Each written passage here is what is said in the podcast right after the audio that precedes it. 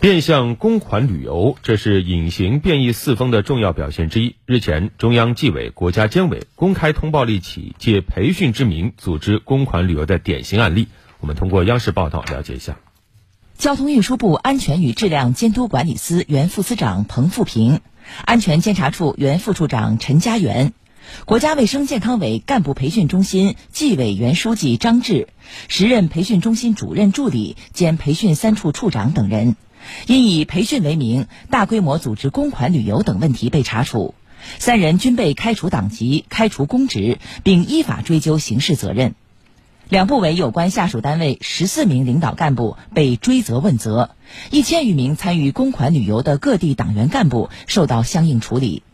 该案涉及面广，参与公款旅游的党员干部遍及三十一个省区市，一些培训班甚至未安排授课，全程组织旅游，违纪违法金额大，是严重违反中央八项规定精神、隐形变异、风府一体的典型案件。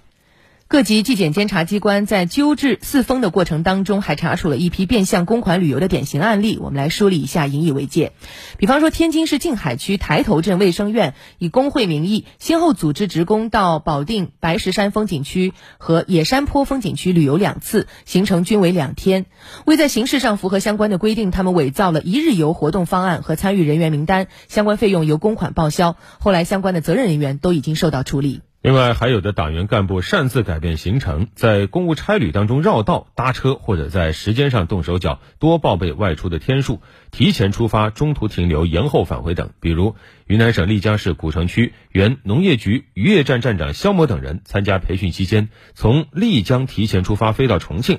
游玩两天，又从重庆飞往乌鲁木齐参加培训，结束后又在乌鲁木齐停留游玩两天，再飞往西安。游玩两天后才飞回丽江，报销费用两万多元。目前，肖某等人均受到严肃处理。还有一些党员干部为了逃避监督监管，采取虚报套取其他资金来报销公款旅游的费用，或者是在下属部门、关联单位等报销违规费用。